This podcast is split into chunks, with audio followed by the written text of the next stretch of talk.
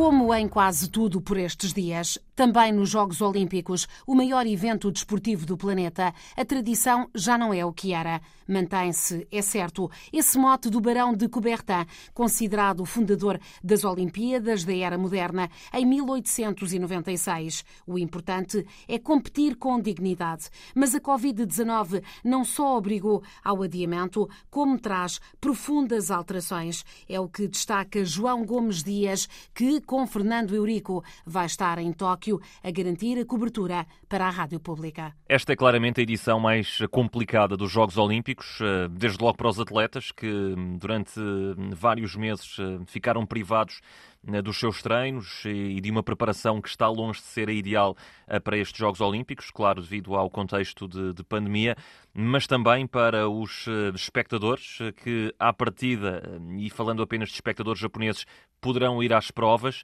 mas foi colocada em cima da mesa a possibilidade de serem anuladas essas participações dos espectadores junto dos atletas, com as provas a decorrerem sem ninguém nas bancadas, porque,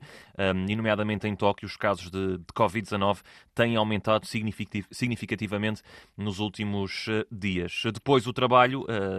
dos jornalistas também será muito complicado. Eu, uh, em concreto, tenho tido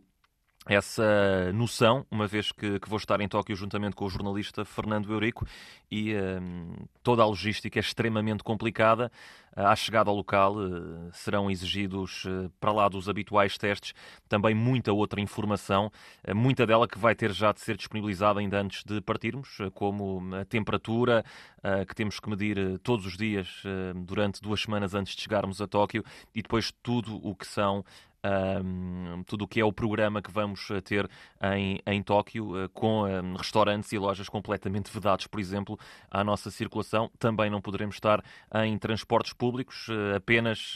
hotel e locais de prova com as locações a serem asseguradas eh, pelos transportes eh, da organização. Pouco será como dantes e discute-se até a possibilidade de não haver qualquer público a assistir aos Jogos Olímpicos de Verão de 2020, que na verdade acontecem na capital japonesa entre 23 de julho e 8 de agosto de 2021. Ao longo dos próximos dias, vamos conhecer aqui na RDP África os atletas dos países de língua oficial portuguesa apurados de diversas formas para estes Jogos, para estas Olimpíadas, por referência à cidade de Olímpia, onde de quatro em quatro anos, na Grécia Antiga, havia Jogos em honra do deus Júpiter. Seja como for, é sempre um momento de superação, de resiliência e de foco nesse deslumbramento que o desporto traz à vida.